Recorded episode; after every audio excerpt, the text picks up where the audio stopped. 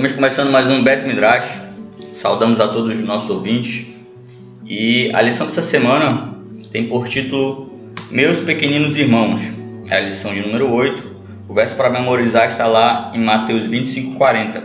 O rei respondendo-lhes dirá: Em verdade vos digo que sempre que o fizeste a um destes meus pequeninos irmãos, a mim o fizestes. O título dessa lição é o título da lição em geral, né? Meus pequeninos irmãos. E traz alguns, alguns pensamentos sobre as parábolas de Yeshua e os seus ensinos, né? E lembrando que os ensinos de Yeshua eles são sempre muito práticos, né? Eles estão sempre centrados no, no viver segundo a vontade de Deus e fazendo e praticando atos de bondade, de justiça, de misericórdia. Nós estamos hoje aqui com William Cardoso e com Gerson Oliveira. E quem está apresentando, nosso amigo Jonas Lima. É, antes de nós prosseguirmos, eu só queria fazer uma, uma observação que é uma errata da semana passada, Ah, que me incomodou depois que eu ouvi de novo o podcast, que nós explicamos que a pessoa que faz as leituras durante a semana, então, de, uh, durante a semana a Paraxá é dividida em sete leituras e no Shabat nós fazemos todas essas leituras. Cada leitura é chamada uma pessoa para executá-la, que são essa pessoa chamada de aliá. E, perdão, cada leitura é uma aliá, já ia cometendo outro erro, né? Cada leitura é uma aliá, a pessoa é um olê. E o último olê a ser chamado, ele é chamado de maftir. Na semana passada nós falamos marzor. Marzor é o livro de orações para as Yom festas Kippur. de Yom Kippur e Rosh Hashanah, que são as festas que estão chegando, né? Por isso que eu estava com essa coisa de marzor na cabeça. Mas o, aquele que faz a última leitura, que foi o papel que coube então a Yeshua, que ele leu Isaías 61, foi é, é, é a pessoa chamada de Maftir, que quando nós estamos nos aproximando desse período que nós estamos agora, começam as leituras que são do livro de do, do, da, dos últimos capítulos do livro de Isaías, como ocorreu com Yeshua, né? Quando nós estamos chegando mais perto de Yom Kippur, são feitos os últimos capítulos de Isaías. Tanto que na semana passada nós tivemos o Shabbat Nahamu, que é a leitura de Isaías capítulo 40. Aqui na Bet Menino nós fizemos essa leitura, Tem até uma música do Leonardo Gonçalves né, com esse tema, na Ramu. que é o Consolai e Consolai o meu povo.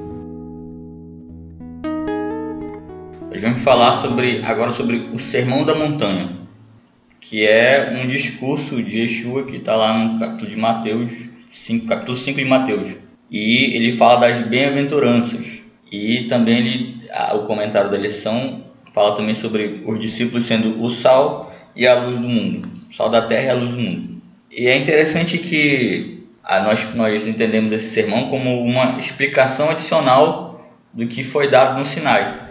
Inclusive parece que Mateus ele fica querendo comparar Jesus com Moisés, né? Yeshua com Moisés, né?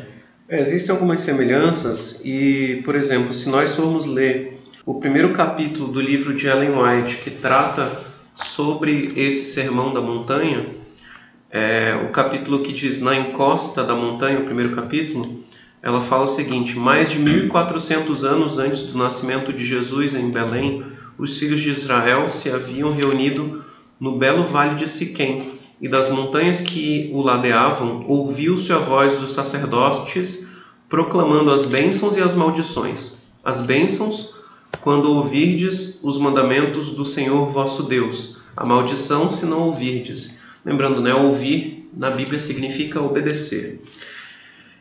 Deuteronômio 11, 27 e 28. E assim, o monte de onde foram proferidas as bênçãos veio a ser conhecido por Monte das Bem-aventuranças. Não foi assim, no entanto, do Monte Gerizim, que foram proferidas as palavras que vêm com uma bênção ao mundo pecador e aflito. Israel deixou de atingir o elevado ideal que lhe fora proposto. Outro que não Josué devia conduzir seu povo ao verdadeiro repouso da fé. Não mais é o Monte Gerizim, conhecido pelo nome pelo Monte das Bem-aventuranças, mas aquela anônima montanha ao lado do, do lago de Genezaré, onde Jesus pronunciou as palavras de bênção dirigidas a seus discípulos e à multidão. Então, assim, o, o principal é, tema desse da, da, lição dessa semana, né, e que vem a ser tratado no, no Sermão do Monte, é que Yeshua de fato estava ali é, inaugurando o seu reino, inaugurando de uma maneira inesperada. E até hoje, talvez ele seja um reino pouco compreendido. E a lição dessa semana, juntamente com o que nós estudamos na lição da semana passada, nos ajuda a ter uma compreensão do pouco que significa este reino. Nós vimos que Deus tinha um plano para o seu povo, como Ellen White aqui está descrevendo, mas o povo de Deus, quando foi chamado a essa missão, foram estabelecidas condições para que essa missão fosse bem executada. E basicamente a, a condição era obediência à lei. Se o povo não obedecesse à lei, a missão não seria bem sucedida. E não por outro motivo. É porque a obediência à lei consistia ela própria no cumprimento da missão. Então, para que a missão seja cumprida, é necessário cumprir a lei. E a lei também é em si parte da missão. Porque a missão que Deus nos dá é que a sua lei seja praticada no mundo. E para que outras pessoas possam praticar essa lei, eu preciso praticá-la também.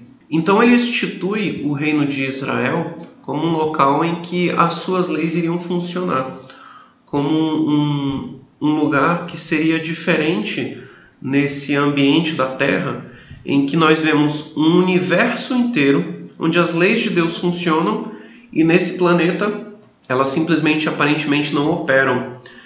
Então Deus propõe uma solução para isso. Ele propõe uma solução criando uma nação em que a semelhança de como funciona o seu reino no restante do universo, nessa nação as suas leis iriam operar e não as leis egoístas que foram implantadas neste mundo em razão da rebelião de Lúcifer. Mas o que nós vimos ocorrer é que, apesar de Deus prometer felicidade prosperidade para a sua nação, no caso da obediência às leis, da observância dos seus mandamentos, o povo não foi fiel a esses mandamentos. Então não haveria como o povo permanecer naquela condição. E aí nós vemos o espalhamento do povo de Deus pelo mundo, né? que é a chamada diáspora, que inclusive foi o tema que nós estudamos na lição da semana passada, perdão, na paraxá da semana passada, né? Moisés fazendo em Deuteronômio um discurso. Moisés faz um discurso em que ele trata da condição para que o povo permanecesse naquela terra. E a condição para que o povo permanecesse era a fidelidade. Entanto, nesse mesmo discurso, ele lembra, aliás, ele aponta de maneira profética que o povo iria pecar entrando em adultério espiritual, buscando outros deuses. E por isso ele seria tirado daquela terra. E aí o que, que nós vemos agora? Nós vemos uma renovação dessas promessas, só que feitas agora em outro fundamento. Então, o fundamento dessas promessas era a obediência de um povo à lei de Deus e a implantação da lei por meio desse povo. Agora, as promessas elas têm como base não mais o povo, mas o próprio Mashiach, o rei desse povo. Então, o o tema mais importante que nós tratamos na lição dessa semana é a chegada desse reino, a chegada do reino desse Mashiach. Quando nós tivemos o primeiro monte das bem-aventuranças, nós tínhamos a promessa da chegada do reino por meio desse povo, do povo de Israel. Só que, como nós vimos, não foi uma experiência bem sucedida. Agora vem uma promessa superior, que ela vem por meio do Mashiach por meio do rei tão prometido por Deus. Esse rei seria responsável ele próprio pela implantação desse reino. E com a implantação desse reino, nós temos então todos os princípios que regem o funcionamento desse reino sendo implantados por ele. Então, quando Yeshua começa o Sermão do Monte, ele, ao mesmo tempo em que vai atender a expectativa do povo de que ele, ele precisa implantar o seu reino E quando que esse reino vai ser implantado? Ao mesmo tempo em que ele ele vai ao encontro dessa expectativa, ele também vai de encontro a ela, porque o povo, tanto ricos quanto pobres, eles tinham a mesma expectativa em relação ao Mashiach. É, tem um outro trecho ainda nesse capítulo do, do livro de Ellen White sobre o discurso da montanha, que ela diz que os líderes religiosos, mas também as pessoas comuns do povo, esperavam que houvesse um líder político que trouxesse supremacia de Israel sobre as outras nações. E tanto ricos quanto pobres tinham a mesma expectativa em relação ao Mashiach, que o Mashiach ia fazer com que eles vivessem no luxo, na riqueza, na, na abundância, né? E eles nunca mais iam precisar de nada, não iam estar mais sujeitos àquele opróbrio, vergonha que eles passavam com aqueles povos, a opressão que eles passavam, especialmente com relação ao povo romano. E, e essa era a esperança de todos. E aí Yeshua começa o seu discurso, ao mesmo tempo em que dizendo: olha, o reino já chegou, o reino está aqui, o reino é isso. Só que quando ele diz isso é o reino, as pessoas não estavam preparadas para o que ele tinha para dizer. Quem ele abençoa, né? Quem ele diz que são abençoados? Os pobres de espírito, aqueles que choram, os pacíficos, aqueles que têm misericórdia, os que promovem a paz. Tipo assim, totalmente o oposto do que o pessoal esperava. Né? O pessoal queria um rei que promovesse ali a, a libertação, que acabaria envolvendo a guerra, essas coisas. Ele abençoou justamente aquelas pessoas ele dá uma invertida, né? É. Ellen White vai falar nesse fim do capítulo né, que havia escribas e fariseus que antecipavam um dia em que eles teriam domínio sobre os odiados romanos e possuiriam as riquezas e o esplendor do maior império do mundo. Um orgulho, um orgulho nacional, né? Mas ela diz também, ó, os pobres e camponeses, perdão, os pobres camponeses e pescadores esperavam ouvir a certeza de que suas arruinadas cabanas a escassa comida, a vida de labuta e o temor da miséria haviam de ser trocados por mansões de abundância e dias de felicidade, em lugar da única e ordinária vestimenta que os cobria de dia e lhes servia de cobertura à noite, esperavam que o Machia lhes daria os ricos e custosos trajes de seus conquistadores. E muitas vezes a nossa esperança também no mundo por vir, ela se confunde com a esperança desse povo naqueles dias. Uhum. Quando nós tratamos do mundo por vir, nós não pensamos nele, no céu, né, na, na, na vida eterna, nós não pensamos nela em termos de que o céu é um lugar em que a lei de Deus opera, é o lugar em que não há a, a nota dissonante do pecado, como usando uma expressão até que Ellen White é, utiliza. Não há a desarmonia criada pelo pecado. A opressão do pecado. Né? Nada disso existe. Tudo funciona, tudo opera de acordo com a lei de Deus. Só que o céu é o lugar para as pessoas que querem viver de acordo com essas leis. Então, para que nós possamos viver nesse lugar em que essas leis operam, nós temos que ter desejo de praticar essas leis. Porque só existe tudo aquilo que é prometido no céu porque as, as leis de Deus operam lá. Então, por que não a morte no céu? Porque a morte é uma consequência do pecado. Então, se eu gosto do pecado, se eu gosto de praticar o pecado, eu não tenho lugar no céu, porque lá é o lugar onde não existe pecado.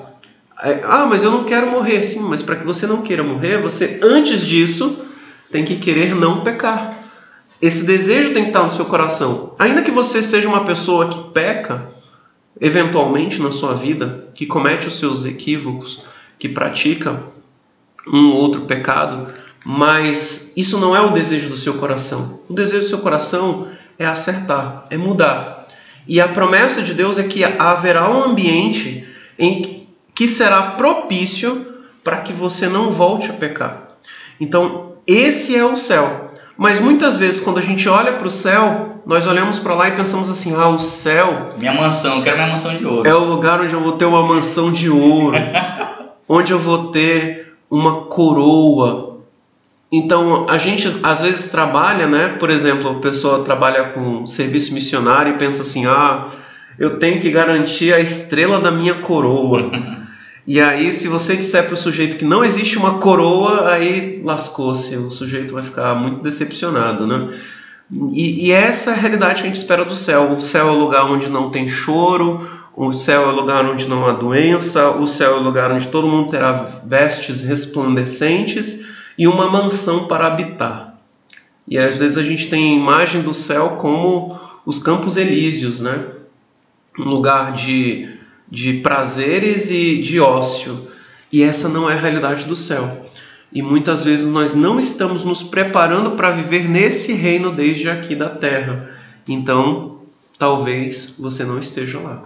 É, bom, é só acho que interessante a gente estar tá falando sobre esse detalhe sobre o reino do céu, reino dos céus, no reino de Deus. É, uns comentários que eu acho legal a gente ver é primeiramente que essa expressão reino dos céus ela só aparece no livro de Mateus, né? E nos outros livros, no restante de todo o Novo Testamento, vai aparecer reino de Deus. E, e Mateus é o primeiro a tratar né, sobre o, o que, que é o reino dos céus, que é o que tem a ver a, a lição, enfatiza isso, né? E o, só uma curiosidade, né, é que o reino dos céus, né, porque Mateus usa céus e não reino de Deus como todos os outros, né, a maioria vai usar reino de Deus, é porque como Mateus ele foi escrito para os judeus, e os judeus eles evitavam pronunciar, pronunciar até hoje, né? Evita pronunciar o nome divino, então eles, é, ele, por respeito, né, ao público que ele estava escrevendo, então ele muda, né? De Deus para céus, né? Então, Malchut Hashamayim, né? Então, o reino dos céus. E, e, essa expressão é uma expressão que foi tirada do livro de Daniel, é, tanto do capítulo 2, capítulo 7 também. Uma, uma, não está escrita essa expressão lá, né? mas ela, ela, ela tem a ver, por exemplo, no capítulo 2 fala que a pedra né, se transforma no reino né, do, do Deus dos céus, e a mesma coisa aparece no capítulo 7. Que é o quinto reino, né? Que é o quinto reino, uh -huh, que é o que domina tudo e tal. Mas o, o, interessante é que quando Yeshua ele, ele apresenta o objetivo dele, né, já no livro de Mateus, ali no capítulo 3, é, é, João Batista vai, vai falar sobre o arrependimento para que eles alcancem, para aqueles né, que se arrependerem, alcancem o reino dos céus.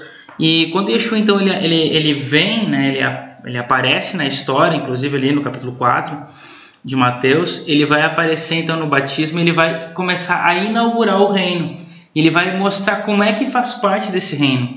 E esse que é o grande detalhe da história, porque o reino que Yeshua ele apresenta, e ele apresenta isso de uma forma prática, é um reino totalmente invertido em relação aos reinos é, do mundo, né, de, daquela época e consequente dos, do nosso, dos nossos dias, né, os nossos governos uh, atuais. Então, Yeshua ele ensinou que o grande tema, ué, e esse é o ponto, eu acho, da lição e que a gente precisa discutir a respeito, entender, que o grande tema do reino dos céus é o sacrifício.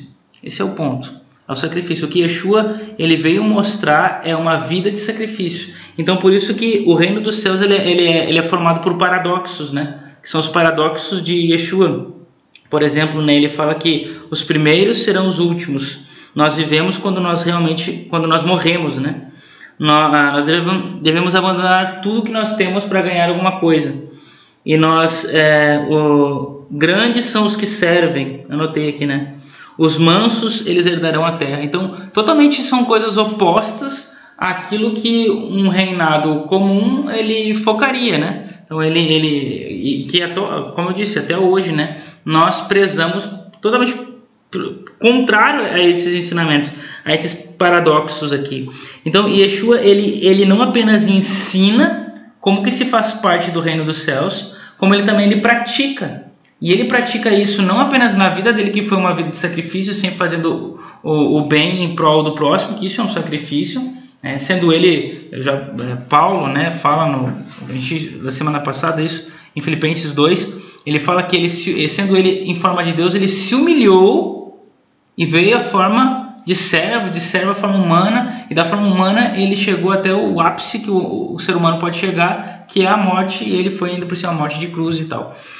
Então, é, esse foi a vida de sacrifício dele. Desde o momento da encarnação é um sacrifício. E tudo que ele ensinou foi uma vida de sacrifício. A vida de, é, não como um homem rico, mas como um homem pobre. Isso já foi um sacrifício também viver assim. E as coisas que ele fazia, ele nunca fez nada para si, mas sempre para o próximo. E é isso que ele ensina. Então, e ele morre na forma de um sacrifício. É, ou seja, é, é, sendo que ele não precisava de sacrifício, porque ele era o único, foi o único ser, né, sem pecado que já existiu na nossa terra, mas é ele que morre em prol daqueles que necessitam, que somos nós, né? E assim ele nos salva. E o que, que acontece com ele? Quando ele morre e ele ressuscita, ele então se torna o rei do reino dos céus. Então ele, ele, ele adquire né, a autoridade para ser o rei do reino dos céus. E é isso que ele ensina para nós, que o caminho que ele, que ele percorreu é o caminho que nós devemos percorrer. E foi o que ele ensinou, Tanto que, que é o caminho do sacrifício. Você tem que dar outra face, uhum. tem que uhum. dar capa, Exatamente. tem que andar a segunda milha, uhum. que é coisas impensáveis para o ser humano. É, como a gente estudou na, na lição, responder o mal com o bem. Né? Então, quando nos fizerem mal, nós devemos é, responder com o bem, porque é exatamente aquilo que não se espera. E, e quando a, as pessoas não esperam, né? é a oportunidade que a gente tem de mostrar quem nós somos e quem que nós queremos ser. Pelo que a gente, como seguidores de Yeshua, nós queremos ser habitantes do céu. Então, para que nós sejamos habitantes dos céus, nós devemos então nos comportar aqui na terra como se nós já estivéssemos lá, embora ainda não estamos lá. Então, a, a passagem para que nós é, consigamos entrar no reino dos céus não é quando Yeshua vier, mas é antes que ele venha, enquanto nós estamos vivos aqui. Então, e como, que, como é que é essa passagem? É através do nosso comportamento, através da, da nossa, do, especialmente né, do nosso relacionamento com as pessoas que nos rodeiam. E esse relacionamento é um relacionamento de sacrifício. Eu devo abdicar do meu eu em prol do meu próximo. Ah, e aí a pergunta é que alguém, tá, mas e quanto a mim, quem cuida de mim? Bom, o próximo é que vai cuidar de mim. Então, enquanto o que eu faço por ele é o que ele faz por mim. Então eu não faço por mim mesmo, eu espero que o outro faça para mim aquilo que exatamente eu vou fazer para o outro. Que essa é a grande. É, a é... tônica seria de um sacrifício, mas na verdade é um sacrifício aparente, né? Porque ao mesmo tempo em que ele diz, por exemplo, que você vai ser perseguido, mas ele diz que você vai ser feliz. Sim. Então. Hum, é, é... é não, não. Não é, não é, o sacrifício no sentido que é algo que é ruim que eu devo é fazer. Ruim, né? Exatamente. Né? Não, não. Não, até porque o que Yeshua fez, ele não fez porque é, era algo ruim, ele fez por amor, ele fez porque ele, ele queria nos salvar, né? Então, o que nós devemos fazer uh, para o próximo é exatamente algo por amor, não é, ah, tá, é para que eu consiga alcançar o reino dos céus, ah, tá, eu vou fazer um negócio que eu não queria aqui, mas só para eu poder ganhar. Que isso seria salvação pelas obras. Exatamente, né? O que não Até faz porque a, a, essa questão do reino invertido, ela, ele é visto como invertido em relação ao conceito que nós temos de reino Exatamente. comum, uhum. né? Tanto Nosso que, reino é que é invertido, né? É, tanto é. que quando Yeshua trata dos reinos desse mundo, os reinos desse mundo, é, isso é até uma questão engraçada, os reinos desse mundo não têm um rei, eles têm um príncipe. Uhum. E o príncipe dos reinos desse mundo, ele introduz o seu princípio, que é o egoísmo, a todos esses reinos. Mas a Bíblia, que trata do reino dos céus, ela tem o mesmo princípio desde o início, esse princípio do amor. Então, apesar de parecer que Yeshua traz algo que seja completamente diferente de tudo aquilo que foi visto antes, mas toda essa mensagem ela já existe desde que o mundo é mundo, desde que Deus introduziu a sua Torá no mundo. Né? E quando ele vem trazer essa mensagem do reino, reforçando esse ponto novamente, entrar no reino e esperar pelo reino, a realidade tanto desse reino no mundo atual quanto no mundo vindouro tem a ver com a, o cumprimento da, da lei. Né? Tanto que a conclusão do, do Sermão do Monte, uma das últimas coisas que se trata nele é quando Yeshua ensina os discípulos a orar. E parte da oração de Yeshua é pedir que venha o teu reino. E em seguida, como consequência de vir o, reino, é, a sua vontade ela vai ser tanto assim na terra como no céu. É, não, eu só ia dizer é, que é, Gerson estava falando aí, eu lembrei, por exemplo, é, essa questão do reino dos céus que hoje em dia a gente é, dentro do judaísmo é chamado de Olam Rabá, né? que é o mundo vindouro, né? Isso já era esperado, né? Até porque não é um negócio do Novo Testamento, isso já está, estava escrito na Bíblia hebraica, na, no, e, e os, os, profetas falaram sobre isso, como disse o próprio profeta Daniel, né? Então, é, mas a, a, questão, a questão é que é, é, após o cativeiro babilônico, os judeus, então, eles, os, principalmente né, os líderes ali, eles tiveram uma visão diferente de como alcançar esse reino, de como é, fazer com que esse reino se estabelecesse, que era através do cumprimento da lei. Eles perderam o reino terrestre, né, por causa do não cumprimento da lei. Então eles imaginavam que eles iam reestabelecer esse reino terrestre através da vinda do Messias por meio de um cumprimento estrito da lei, o que não é errado. O problema é que é, esse cumprimento estrito da lei tornou-os frios né, em relação a, a ao relacionamento com o próximo, né?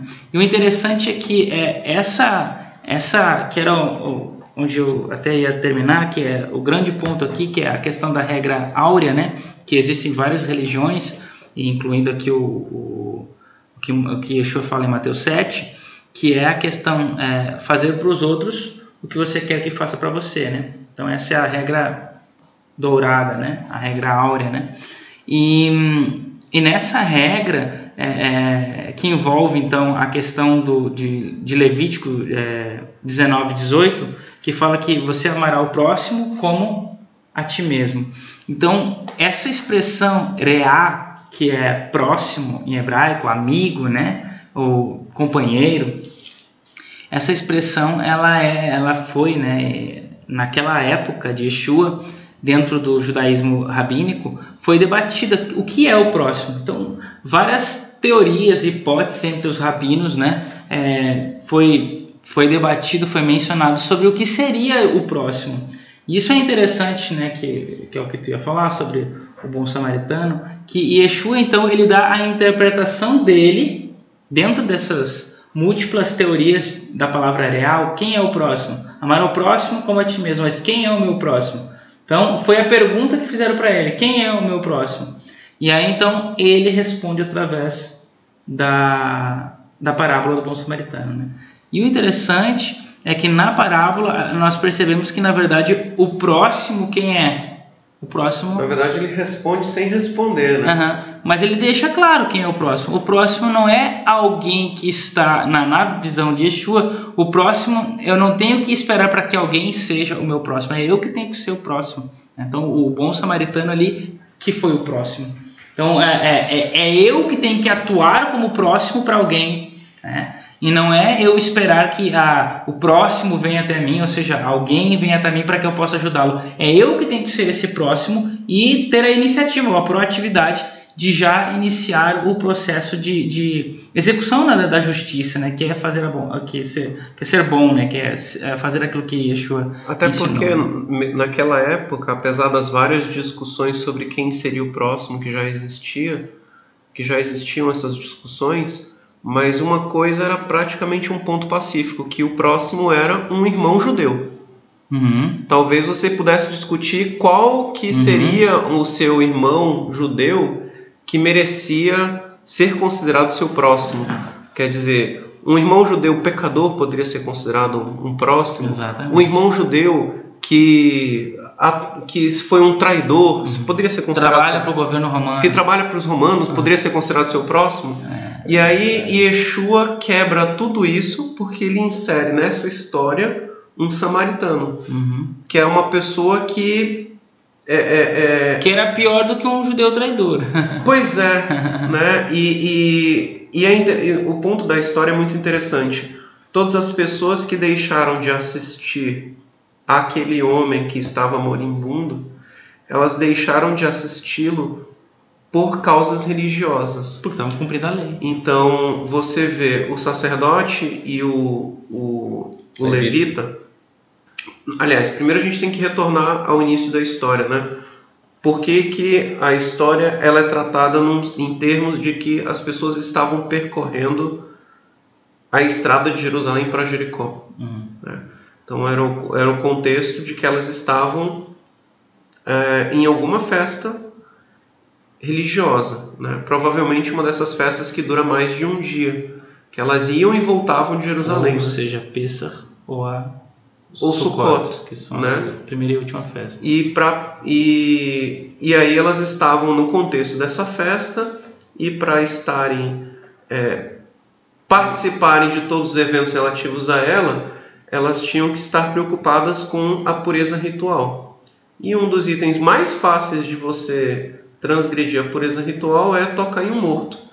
E quando Yeshua descreve aquele sujeito que foi atacado por assaltantes, não é que a gente às vezes vê no desenho, né? Tipo, passa assim o, o, o sacerdote, passa o levita, e, e aí ah, o sujeito dá uma ajuda. gemida assim, ah, ajuda, né?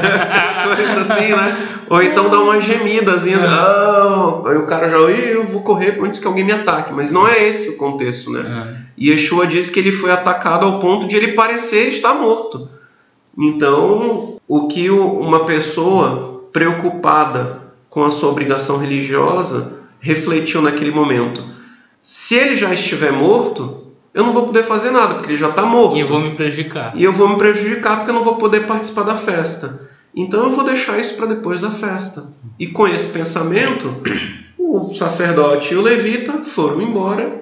Se, ainda mais sendo eles sacerdote e levita. Pois é. Porque se um judeu comum não deveria é, tocar em morto, muito menos, né, como está escrito lá em Levítico, né, muito menos o sacerdote e o levita. né, Ou o levita. Né, E aí vem quem? Um sujeito que não, praticava a lei.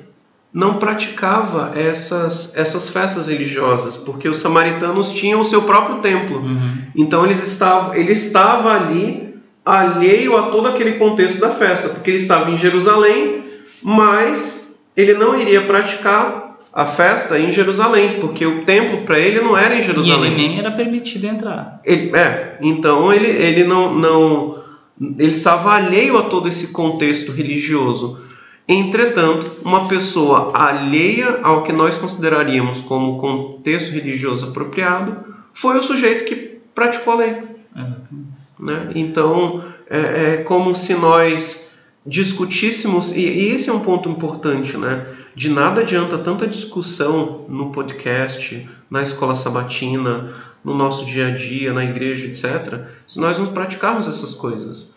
É como se fôssemos um sacerdote, um levita, né? alguém que, que se diz muito religioso, discute, discute, discute a respeito de toda essa prática da lei, mas quando chega na hora de praticar a lei de fato, nós não praticamos. Aí vem alguém que a gente considera que não está nem aí para a lei de Deus, que é uma pessoa que está alheio a toda essa realidade, uma pessoa que você diria assim: esse é um pecador, esse é um, é um sujeito que não tem salvação, esse é um sujeito que não dá para esperar encontrar no céu, e esse é um sujeito que pratica a lei, porque ele faz o que deve ser feito. Né? Então, de nada adianta o muito estudo, até Salomão fala disso, né? se a gente fosse. É, é, não há limites para os livros, não há limite para o quanto a gente consegue produzir de literatura e discussões sobre a lei. A lei é infinita nas suas discussões, na sua profundidade. A gente pode discutir ela infinitamente e vamos discuti-la por toda a eternidade.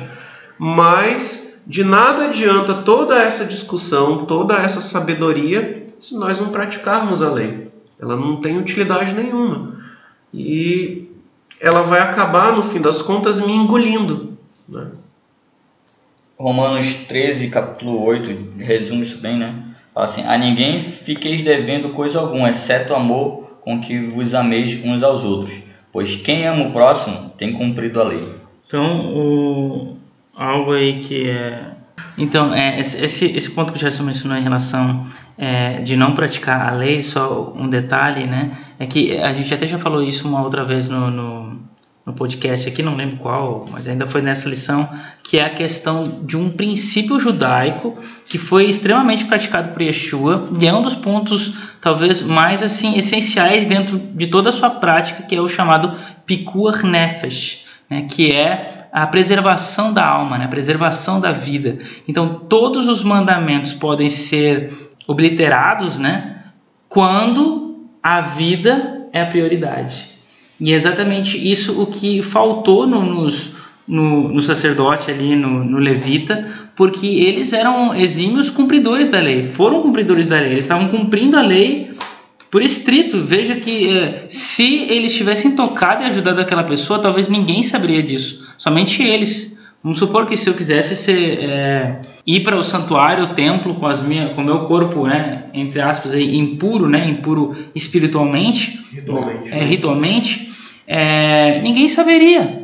Mas veja então que eles eram sinceros na, na fé deles, porque eles de fato não mentiram para si, não, sabendo que Deus né, vê todas as coisas, mas, ah, mas na fidelidade deles em relação à lei, eles acabaram é, perdendo a essência do porquê nós cumprimos a lei. Que nós não cumprimos a lei para nós mesmos, mas também nós, cumprimos, nós especialmente cumprimos a lei por causa de outra pessoa, né, que é especialmente Deus, e que é o ponto da lição. Quando nós fazemos o bem para o outro, nós estamos na verdade fazendo o bem para Deus. É, então, esse ponto que, que faltou em relação ao levita e ao sacerdote foi o que não faltou em relação, para o, o samaritano. samaritano, né?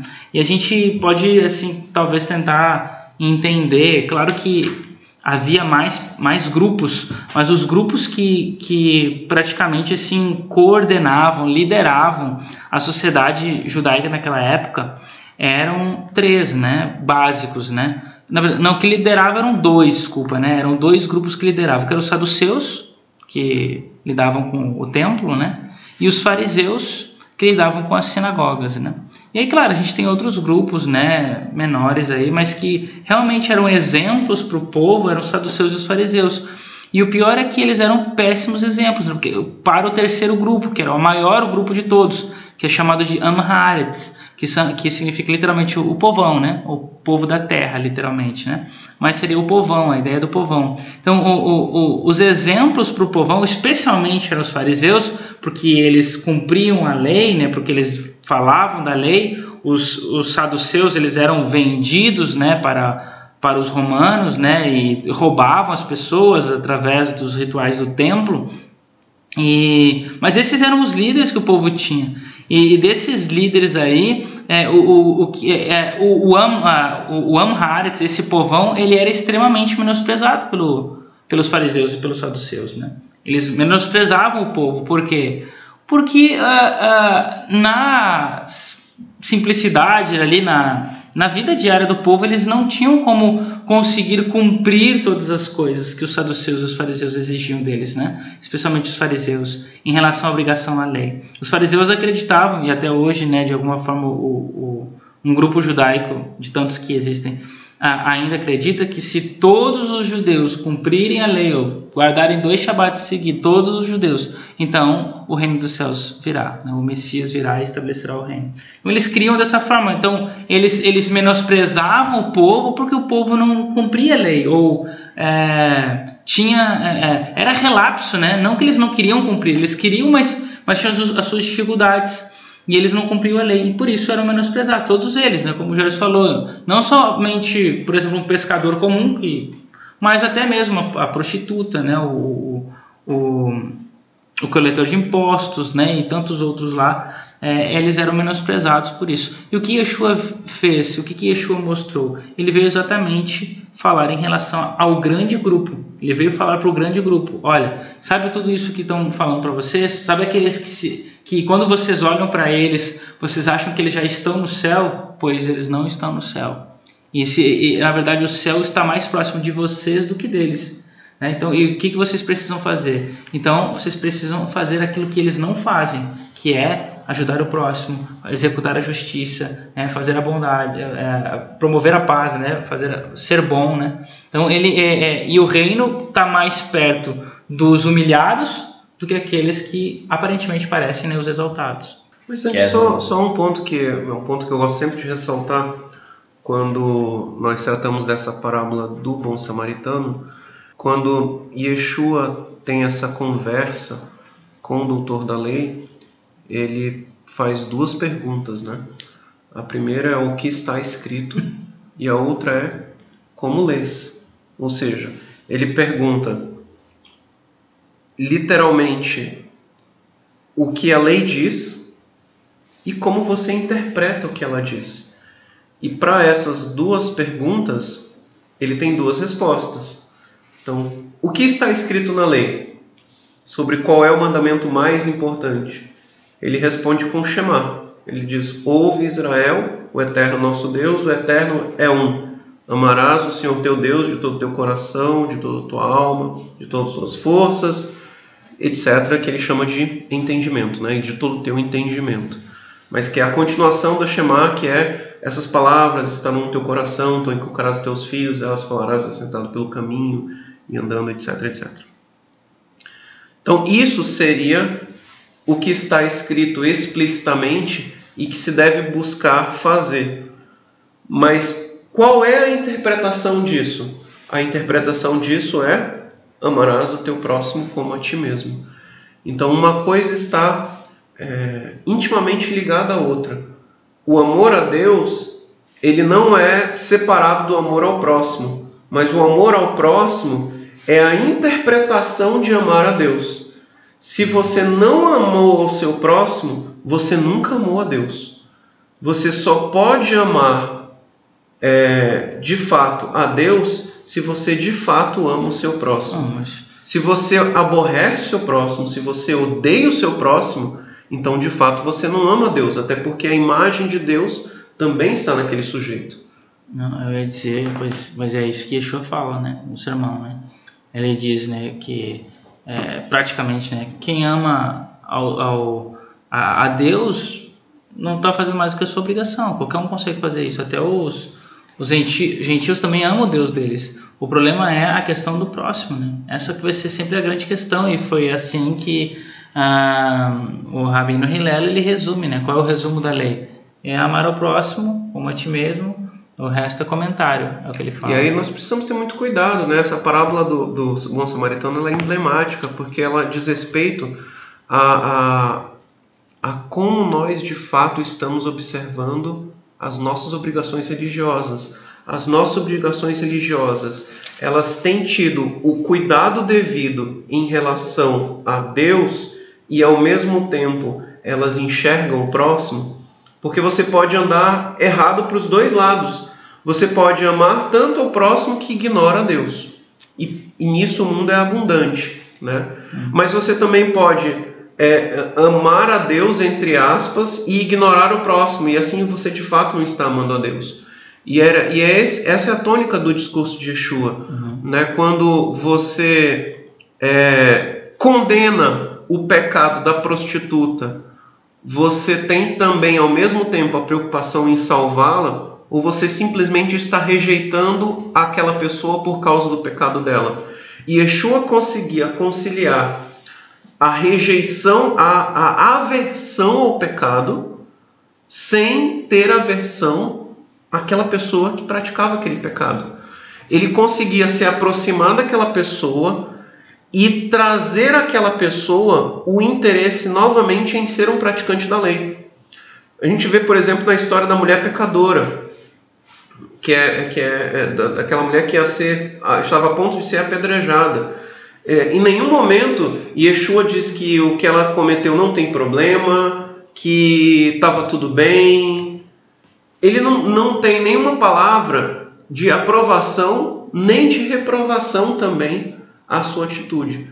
O que ele diz para ela simplesmente é: não peques mais.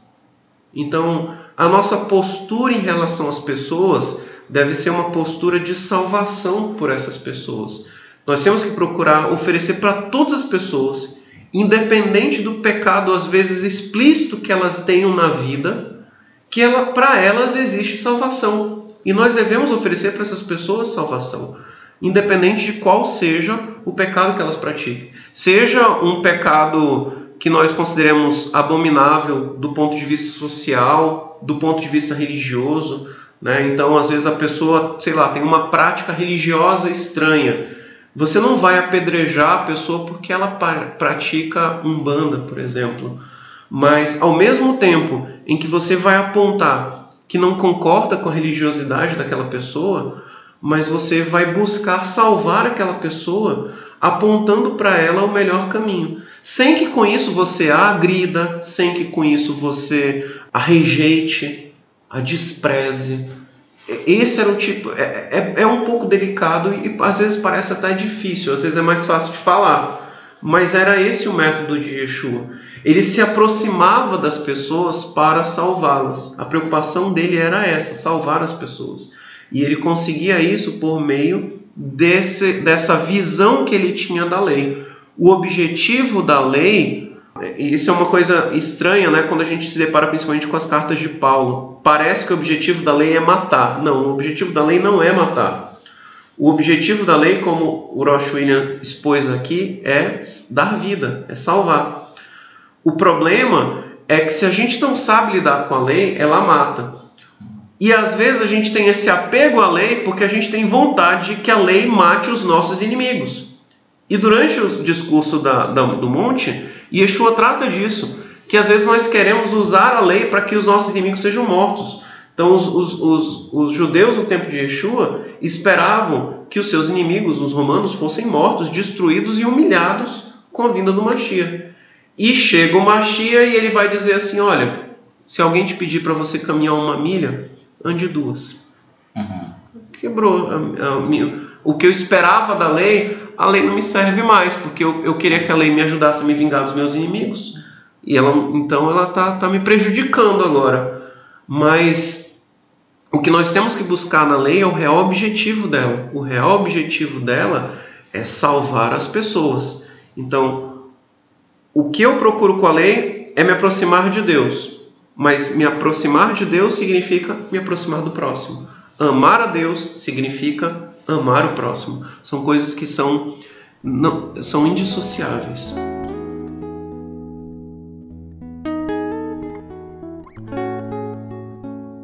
Vamos falar agora sobre o Rick Lázaro, que tem até uma novela com esse nome, inclusive, da Record. Nunca assisti. Nunca assisti. Também mas... não. Isso é, é uma história, uma parábola que muitas pessoas acham que é uma história real, mas é, é apenas uma ilustração que Exu está usando. Fala do mendigo que morava na, na porta de um, de um homem muito rico. Os dois faleceram e foram. O mendigo foi para o seu de Abraão e o rico foi para um lugar de tormento. A lição básica ali é de volta essa questão da, das prioridades que se dá nessa vida, né? Então, o rico ali, ele é, ele nunca deu a prioridade ao próximo, né? Sempre foi rico e quis cada vez mais ser rico e sempre menosprezou os pobres ou os mais necessitados de alguma forma. E quando então ele teve a oportunidade para enxergar o que ele deveria fazer e não fez, já era tarde demais. Então ele pede para retornar, para que ele possa avisar os outros, para que não caia no mesmo erro que ele caiu. E aí o detalhe é que Yeshua então responde, né, desculpa, né, na parábola, né, não é Yeshua, na verdade é Abraão que fala para ele, mas nessa parábola, né, é, que, que eles têm, né, os vivos, eles têm a lei e os profetas, sempre estão com eles, né? E se eles não ouvirem nem a lei nos profetas, então não, nem ouvirão, mesmo que ele ressuscite e retorne, volte falando, também não o ouvirão, não, não o seguirão. Então, o, o grande ponto aí é que aqueles que estão vivos, que, que estão né, conscientes, eles devem se voltar à lei e os profetas, ou seja, a Bíblia, e, e da Bíblia extrair então a, os ensinamentos para que se viva uma vida é, que é viável né, alcançar o, o reino dos céus. É, é interessante que apesar de Yeshua utilizar um conto fantástico que muito provavelmente se baseia no que em algumas crenças da época, mas nesse conto algumas coisas ainda se preservam em relação às verdades bíblicas na forma de, de ele ser contado. E por mais que algumas pessoas acreditem em vida após a morte, etc., e vida fora do corpo, tudo mais, mas uma coisa fica patente nesse conto é de que você só pode praticar a lei em vida. Então, depois que morre o Lázaro e morre o rico, Nenhum dos dois pode fazer qualquer coisa para mudar a sua condição, porque o, como diz né, Paulo, depois da morte vem o juízo. Então, uma vez que você morre, a sua sentença está dada. Não há como mudar o seu destino, não há como voltar à vida, não há como praticar boas ações no, no além, nada disso é, é, é execuível, né? Mas tudo precisa ser praticado em vida. E aí nós tratamos disso já sobre a história de Rico e Lázaro, sem saber que a lição ia tratar dessa história, quando nós estudamos a lição 5. Então quem quiser ouvir a respeito disso, pode dar uma olhada no nosso podcast da lição 5 dessa temporada, que basicamente é isso que o Rosh William falou. Quando a pessoa morre, ela só vai responder no juízo, né? E no livro de Mateus, no capítulo 24 e 25, que é conhecido como o Sermão Profético, Yeshua ele traz essa, essa, essa linguagem do juízo com as parábolas, né? Inclusive ele tem a história do grande julgamento, em que as pessoas estão diante do Filho do Homem, ele está julgando as nações, e, e ele fala para as pessoas, aliás, né? Os que estão à direita, ele fala, vinde bendito de meu Pai, e para os que estão à esquerda, ele fala, nunca os conheci. É, Yeshua fala, eu estive nu, estive preso, estava com fome, com sede, vocês não, não, não me socorreram. Aí eles perguntam, mas quando nós vimos, quando aconteceu isso? Ele fala, quando você deixou de fazer a um desses pequeninos, você deixou de fazer para mim. De novo, nós temos uma aproximação e um distanciamento de Yeshua em relação à expectativa das pessoas, né? É, quando Yeshua pronunciou essa parábola, é porque as pessoas estavam ainda apreensivas sobre a vinda do Mashiach e estavam questionando ele sobre a vinda do Mashiach. Então ele se apresenta como um dia em que o dia em que o Mashiach viria definitivamente e com ele vem o juízo. Então ele se aproxima do que as pessoas esperavam do Mashiach. O Mashiach é quem traz o juízo. Mas de que natureza é o juízo que o Mashiach virá trazer? E aí, nesse ponto, ele se distancia um pouco da expectativa que as pessoas tinham. Porque aquilo que você poderia fazer em relação ao Mashiach, na verdade, não é diretamente para ele. O relacionamento que você pode estabelecer em relação ao Mashiach é quanto ao seu próximo, quanto aos súditos do Mashiach. Então, para que seja considerado como eu tendo praticado uma boa ação em relação a ele e assim ser aprovado por ele no dia em que ele vai me julgar, eu tenho que ter praticado as ações que se esperava praticar em favor dele para o meu próximo.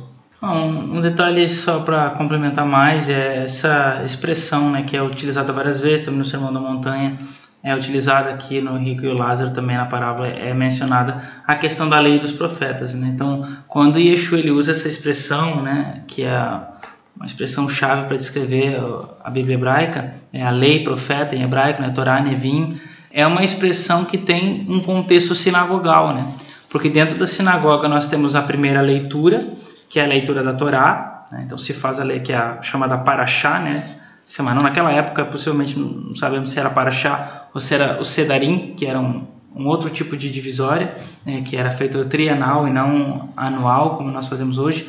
Mas, de qualquer forma, essa leitura de Paraxá, de porções, Parashot, né? de, de porções, ela é a leitura da Torá. E aí vem o complemento disso, que é a Haftarah, é, que é a leitura dos profetas.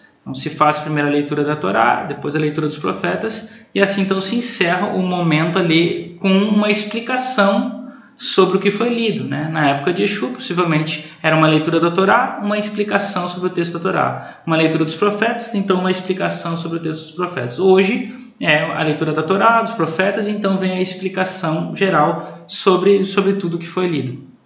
E é, e o que, que, isso tem a ver? Isso tem a ver porque dentro do contexto sinagogal, a sinagoga é um lugar de, de, de, de santidade, né? de promoção, de, pro, é, de promover né? a santidade. E essa santidade ela só acontece coletivamente. Então, para que eu alcance a santidade, eu preciso do outro. Então, essa que é o grande que. Então, quando Yeshua fala sobre isso, né, é, nós podemos interpretar, né, a, a lei e os profetas é onde nós devemos nos, nos voltar, né, para alcançar ali a, a, o entendimento de como funciona o reino dos céus. E, e, e, e o que eu entendo disso também, relacionado nesse, nessa fraseologia sinagogal, é que é, a, nesse contexto sinagogal de leitura, de, de comunidade, é, ou seja, o que eu quero dizer, né, nós vivemos em comunidade, nós vivemos em, em em necessidade do próximo, em ajudar o outro. Então, eu, eu não consigo alcançar a, a, a, santidade por mim mesmo. Eu preciso que o outro me ajude na minha santidade, enquanto que eu estou ajudando ele na, na santidade dele. Né? E esse é um elemento básico né, dentro da sinagoga para que, a, para que as, as leituras ocorram, né, a própria leitura da Torá para minyan, quanto também é, a, os momentos de santificação do nome de Deus, né, como é, orações específicas, né, que a gente até já mencionou. Então, essa questão é, da vida religiosa, ela é importante o outro, né? E se nós então vivemos uma vida religiosa só voltados para nós mesmos, então na verdade a gente não está entendendo o que a gente está fazendo lá dentro da sinagoga, ou seja, dentro da igreja, dentro do lugar religioso que nós estamos é, celebrando a Deus. E uma coisa que eu acho legal até a gente comentar, porque nós estamos bem numa época, né? O Gerson começou, começou a falar dele é, é, mencionando sobre o Shabbat Nahamu, né, que foi sábado passado, que é o sábado, é o primeiro sábado dos sete últimos sábados antes do Ano Novo Judaico. Então, o Ano Novo Judaico vai ser no dia 29 de no, na noite do dia 29 de setembro. E então, antes do, do dia 29, que é um domingo, nós temos sete sábados, né? Sete sábados que são chamados os, os, os sábados especiais, né? Sábados de, de, de arrependimento, né? De retorno e tal. E, e, o interessante o que, que marca o início desses sábados, que é o, no caso, o sábado anterior, né? Que seria o, o, o sábado que vem após a, o 9 de Ave, o dia 9 de Ave.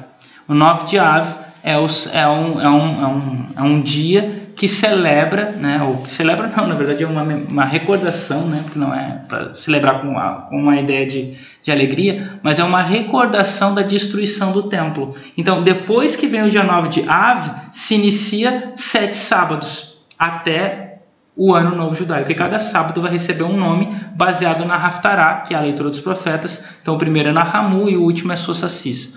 Então, que é o Salmo 61, se não me engano, né? que é o Isaías, Isaías, Isaías 61.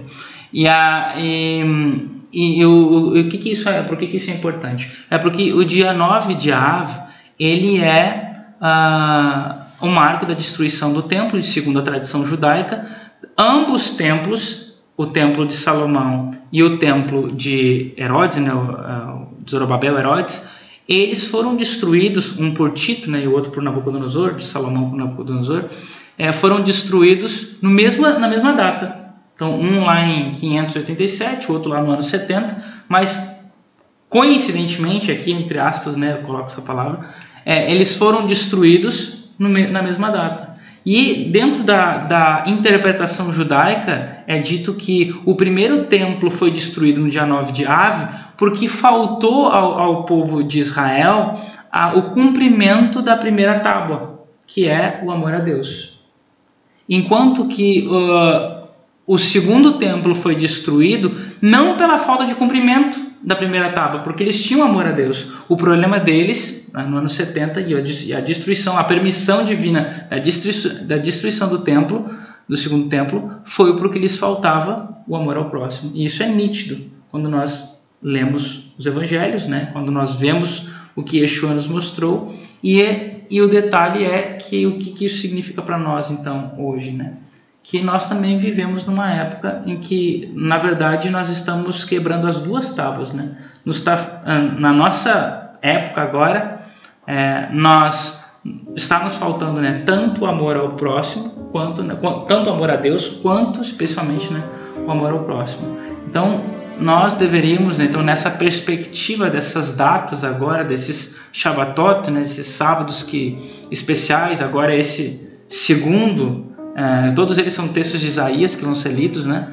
Então, que, que, que prepara o povo para o arrependimento, para que retornem a Deus, para que o templo possa ser reconstruído. Na nossa interpretação, esse templo é a Nova Jerusalém, né? que é a presença real de, do Messias, Deus, entre nós. Então, é, isso acho que cai como uma luva né, em relação ao, ao tema estudado dessa semana, porque é, se nós olharmos para nós mesmos, né, nós, de uma forma mista, dentro das nossas comunidades religiosas, nós temos tanto quebrado a primeira tábua, ou seja, falta de amor a Deus, e quanto também a falta de amor ao próximo. Muitas vezes nós estamos como os, o levita e o, e o sacerdote, o sacerdote né, cumprindo de forma estrita a lei, mas abandonando o próximo, né? Ou até muitas vezes, quem sabe nós ajudamos o próximo ou não e, e mal e não guardamos a lei de uma forma correta, né? Como por exemplo, é, a gente vê hoje, né? Por, por, exemplo, dentro da nossa própria comunidade, né? A gente vê assim falhas em relação à guarda do Shabat, né? Então, é, é, às vezes por coisas que a gente faz falha no cumprimento da, das, da, das leis de alimentação, por exemplo, né? e outras mais, né? É, que a gente poderia, sei lá, citar, perceber. E, que, e por que, que isso é importante? Porque as pessoas precisam também ter um modelo de, de do caráter divino através das nossas atitudes. Então, quando eu guardo o Shabat como ele deve ser guardado, quando eu cumpro a lei como ela deve ser guardada, eu também, de alguma forma, estou me importando com o próximo. Porque eu estou ensinando para o próximo, ou estou mostrando para o próximo como é que é, Deus espera que nós, que nós façamos. É aquela história lá que eu contei do, do Boaz e da Ruth. Né? Através do cumprimento da lei deles, era a oportunidade que eles tinham para despertar a curiosidade dos outros e assim levar o ensinamento sobre Deus para o outro. E isso era amor ao próximo. Eu não cumpro a lei para que ó, eu sou melhor do que você, se afaste de mim, que era o que os fariseus faziam. Eu cumpro a lei exatamente para que você seja atraído até mim e então eu possa ter um link, né? De, de informação, de instrução, de levar Deus até você. É, e não apenas isso, é, eu não preciso que você venha até mim, o que Yeshua nos ensina é que nós devemos também ir até as pessoas, e isso é ser o próximo, como ele mostrou. Né? Isso acho que é um ponto importante a gente considerar. Né?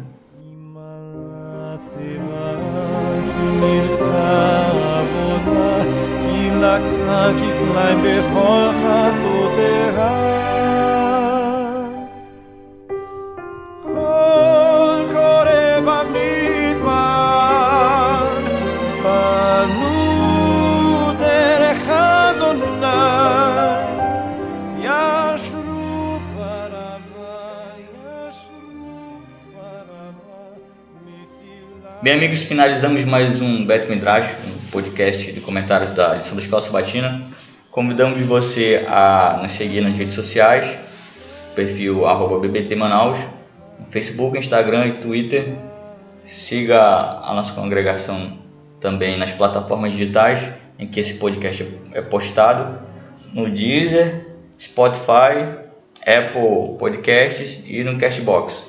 E convidamos você também a partilhar as nossas publicações e também os nossos podcasts com seus amigos e familiares.